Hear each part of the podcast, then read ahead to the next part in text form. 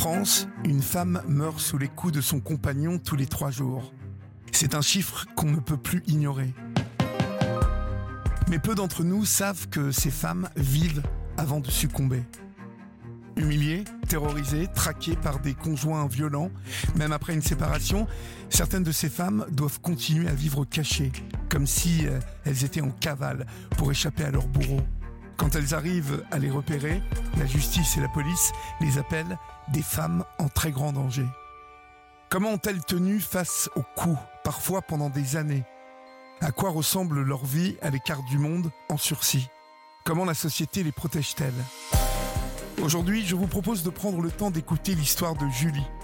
Sa vie a basculé le jour où elle a fait la connaissance d'un homme qui ressemblait au grand amour. Je suis Olivier Delacroix, vous écoutez le podcast Dans les yeux d'Olivier. Soyez les bienvenus.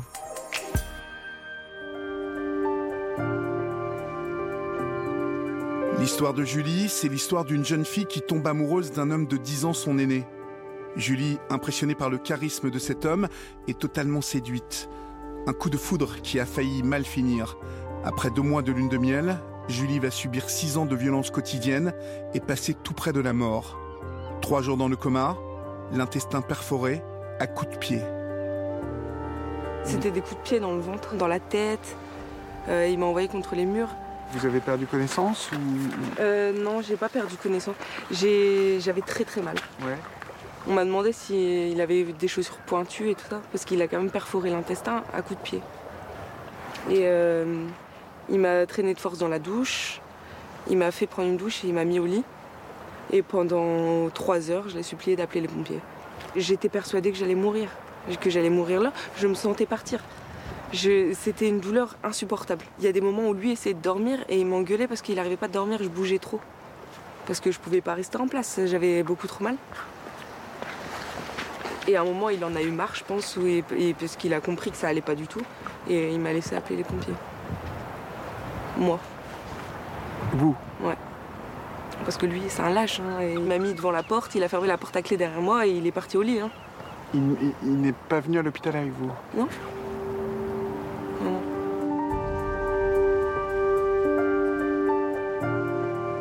À l'hôpital, Julie est désormais dans le coma. Elle reste trois jours entre la vie et la mort. L'envie de vivre est plus forte que tout, et Julie finira par reprendre conscience.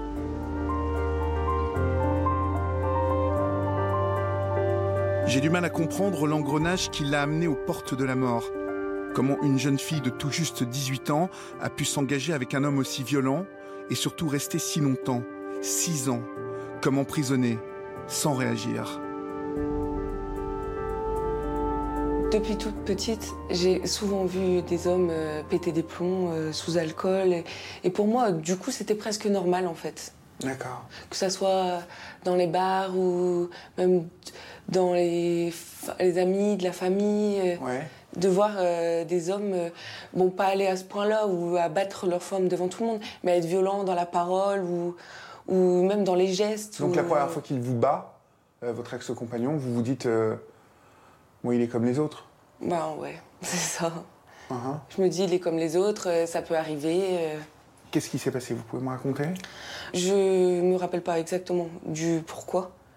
Mais là, il, s'est dé- il m'avait attrapé par les cheveux, il m'avait traîné dans tout le salon. Et il avait commencé à, à me donner des coups euh, à la tête. La première violence euh, qui est commise, elle est déjà grave. Mm, mm. Euh, et pourtant, vous décidez de rester. Ouais. Alors, je me l'explique pas, hein. je sais pas. Je sais pas pourquoi, mais je suis restée. Oui, parce que je l'aimais, mais en même temps, je sais même pas si on aime vraiment euh, au bout de si peu de temps, comme ça. J'étais persuadée que c'était l'homme de ma vie. Très vite, Julie et son compagnon emménagent ensemble. Un calvaire pour Julie. En dehors des heures de travail, elle est cloîtrée dans leur petit appartement de 12 mètres carrés et les coups pleuvent. C'était dur parce que, en fait, je sentais que. Qu'il avait tout le pouvoir. Que moi, j'avais plus rien à dire. Euh, ces coups, il les donnait. euh, ces violences, elles étaient provoquées par quoi? Au début, c'était que de la jalousie. Ouais. Au début, c'était que ça. Mais à la fin, c'était tout et n'importe quoi. Euh, faire tomber une cuillère par terre, euh, faire trop de bruit quand il dormait, euh, avoir claqué la porte. euh, Enfin, ça pouvait être n'importe quoi en fait. Je me suis rappelé de ça il y a pas longtemps, mais un jour pour mon anniversaire, je me suis levée le matin et ce jour-là, il, il a commencé à me frapper au visage jusqu'à ce que je me retrouve par terre, euh, enfin voilà, le nez euh, en sang et tout ça. Et euh, voilà, il m'a dit bon anniversaire. Il m'a dit tiens, bon anniversaire. Et il est parti, Il prenait du plaisir à vous faire mal? Je pense. ouais. Ça, le- ça le soulageait lui, de me faire mal, moi, à moi. Lui, on avait presque besoin, en fait, de ça, de me frapper. C'était devenu un besoin pour lui. Et c'était de plus en plus violent. Comme on tape dans un, dans un truc de boxe, en fait. Un C'était un punching ball. C'était, ça. J'étais sur mon punching ball. Personne ne voyait euh, Parce que en prenant des coups de pied, euh, des Bah là, coups je de voyais, poing, bah, je voyais plus personne. vous, vous n'alliez pas à l'hôpital parfois? Non. Il n'y a pas un moment là de, de, de, de- de- de survie euh, qui, qui vous, qui vous amène à, à- à vous dire euh, il, faut, il faut que je m'en aille, autrement il va me tuer J'avais plus peur qu'il me tue si je m'en si je m'en allais que le contraire. Je j'étais terrorisée, j'étais terrorisée par lui. Mais vraiment, moi j'ai du mal à croire maintenant que j'ai pu être comme ça, mais j'étais terrorisée. Et puis je l'aimais malgré tout. C'est dur à croire. Enfin, même moi, j'ai du mal aujourd'hui à, à comprendre pourquoi euh, je l'aimais. Mais je l'aimais quand même. Parce que, entre tous les moments il me frappait, il me disait que j'étais tout pour lui, que. Voilà, j'étais. C'est la princesse Voilà, en gros, c'est ça. Mais ouais. Mais moi, je me raccrochais à ces moments-là. Et je voyais plus que ça, en fait. Tout le reste, j'effaçais. Vous avez subi euh, des coups, des violences sexuelles, séquestration aussi, et euh, vous n'avez jamais porté plainte contre lui. hein Pourquoi? Parce que j'avais peur de sa réaction.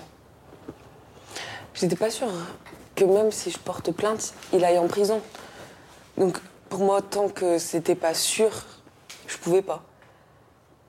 Aller porter plainte pour retourner chez moi ensuite avec lui, c'était pas possible.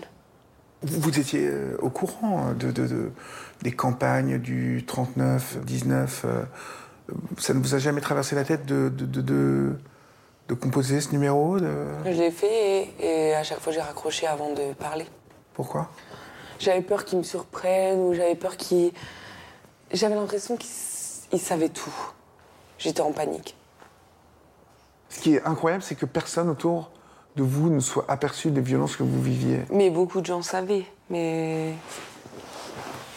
Mais disaient rien. Les gens veulent pas se mêler et ils- C'est la vie de couple, quoi. Ça regarde personne d'autre. Mon père a voulu intervenir plusieurs fois. Moi, je voulais pas. J'avais peur pour lui. Je.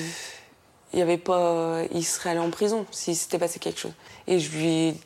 En gros, pour pas qu'il s'en mêle, je lui ai dit que c'était moi qui allais prendre plus. Ce qui se serait passé de toute façon. Et C'est pour ça que j'évitais de. aussi d'avoir des contacts avec ma famille et tout ça. Pendant ces six années, Julie encaisse en silence, donne le change comme elle peut, sans alarmer ses proches. Marie-Charlotte, sa petite sœur, très proche d'elle, a vite pris conscience de la situation.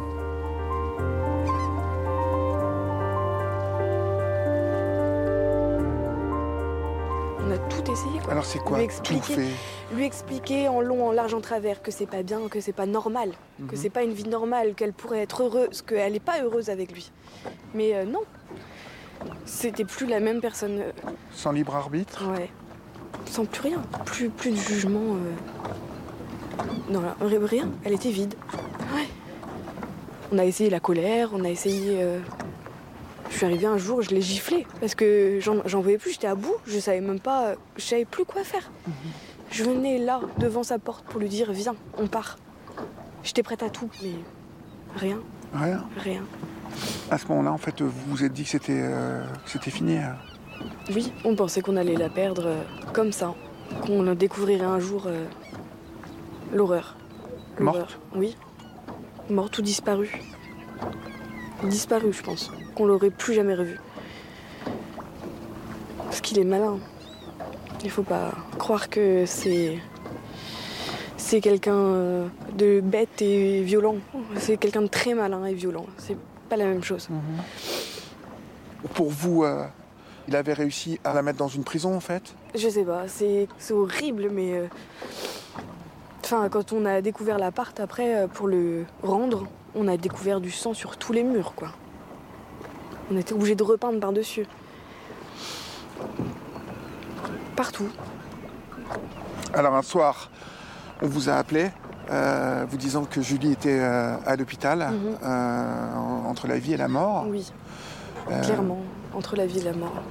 Et quand elle s'est réveillée, elle m'a demandé, enfin, elle m'a demandé, elle était intubée, elle m'a demandé où, où il était. J'ai croyé en fait qu'elle me disait euh, il est où euh, en le cherchant euh, amoureusement. Enfin, j'ai cru que c'était ça. Et je lui dis en pleurant bah, je suis désolée Julie, mais c'est fini. Tu le reverras plus, on va, on va t'empêcher. Mais en fait, c'était pas ça qu'elle vous Mais demandait. c'était pas ça. Qu'est-ce qu'elle vous demandait? Elle m'a demandé où, où il était pour euh, qu'elle soit tranquille. Ouais. Et elle a fait. Ah ouais. Mm. Et vous aussi, non Ouais. À ce moment-là, vous avez réalisé que. J'ai pleuré maintenant. enfin, Ouais. Vous avez réalisé que, que C'était la fin. que c'était la fin, qu'elle Ouais. qu'elle- qu'elle ne voulait plus le voir. Mm. Quel soulagement donc Ouais, pour tout Enfin. le monde. Ouais. enfin. C'était la fin de toute façon. Ça se voyait sur son visage, ça s'est vu. J'ai, en une fraction de seconde, j'ai revu ma sœur. euh, Alors bien sûr, elle était intubée, mais. euh, pff, Moi, j'ai vu ses yeux, quoi. Ce jour où elle a failli mourir est le véritable déclic pour Julie. Encouragée par sa famille, la jeune femme accepte enfin de déposer plainte. C'est la meilleure chose que j'ai jamais faite. Ça m'a soulagée, ça m'a. Je me suis dit, ça y est, tu l'as fait, c'est bon, tu peux pas revenir en arrière maintenant. Il a été condamné? Il a été condamné Il a été condamné à combien? À deux ans ferme et un an de sursis. D'accord. Est-ce que ça a été un soulagement pour vous aussi, ça? Il méritait, c'est tout ce qu'il méritait de Ouais. toute façon. Mhm. Moi, j'ai vécu l'enfer pendant euh, six ans. Et lui, il a passé un an et demi en prison. Enfin, ça n'a rien de comparable. euh, Est-ce que l'approche déjà de sa libération vous a remué? Beaucoup. Ouais. Ouais.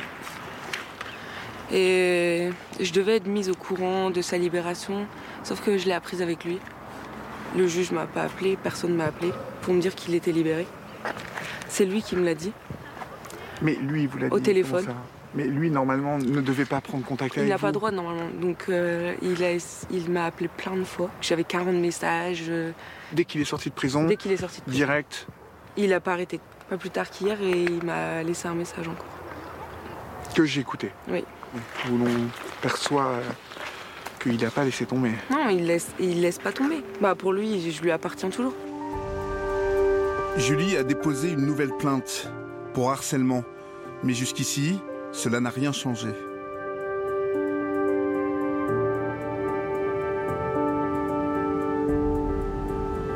Le lendemain, je retrouve les deux sœurs et je comprends vite qu'elles vivent encore sous la menace d'un homme qui est désormais sorti de prison et qui, de toute évidence, n'a pas du tout l'intention de renoncer.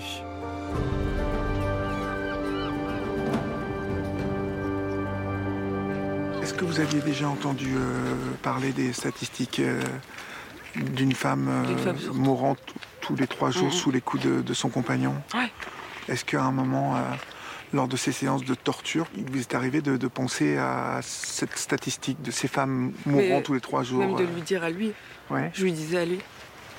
Et alors En gros, euh, si, bah, si je te tue, je te tue, quoi. Qu'est-ce que ça peut faire? De toute façon, il n'y a qu'à lui que ça ferait du mal, de toute façon. C'est- De toute façon, cet homme-là, c'est lui, lui, lui, lui, lui, tout le temps. À l'hôpital, il avait plus le droit de venir me voir. Il a quand même essayé de passer par la fenêtre, alors que je pouvais pas bouger, moi, de mon lit. Et j'étais terrifiée, je, je comprenais pas. Vous l'avez vu? Euh, je l'ai vu, ouais. Il a aussi réussi à rentrer dans le service parce que il avait dû tomber sur euh, un infirmier qui n'était pas au courant. Et je l'ai vu s'approcher de la porte parce que les portes étaient en verre. Et il me regardait avec un regard de, de tueur. Il s'approchait de moi à toute vitesse et moi je pouvais pas bouger. J'étais attachée euh, à mon lit. Et c'est des médecins qui l'ont chopé par le, par le col et qui l'ont foutu dehors, juste avant qu'il rentre dans la pièce. Il avait la main sur la poignée. L'ayant connu toutes les deux, mais euh, pas de la même manière, vous pensez que cet homme va laisser euh, tomber ou il va continuer euh, Je pense pas qu'il va laisser tomber. Ouais. Non Non, non. On a cru à un moment qu'il pourrait laisser tomber, mais non. Non, non. Il lâchera jamais. Non. En quittant Julie et Marie-Charlotte, je partage évidemment leur inquiétude. Mais je sais que l'ex-conjoint de Julie est soumis à un contrôle judiciaire strict qui lui interdit de mettre les pieds dans le Finistère.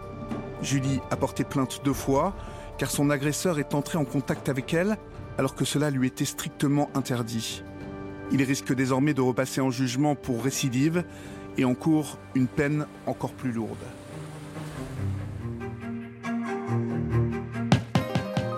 Le podcast Dans les yeux d'Olivier est une production Europe 1 Studio. Réalisation Mathias Helena.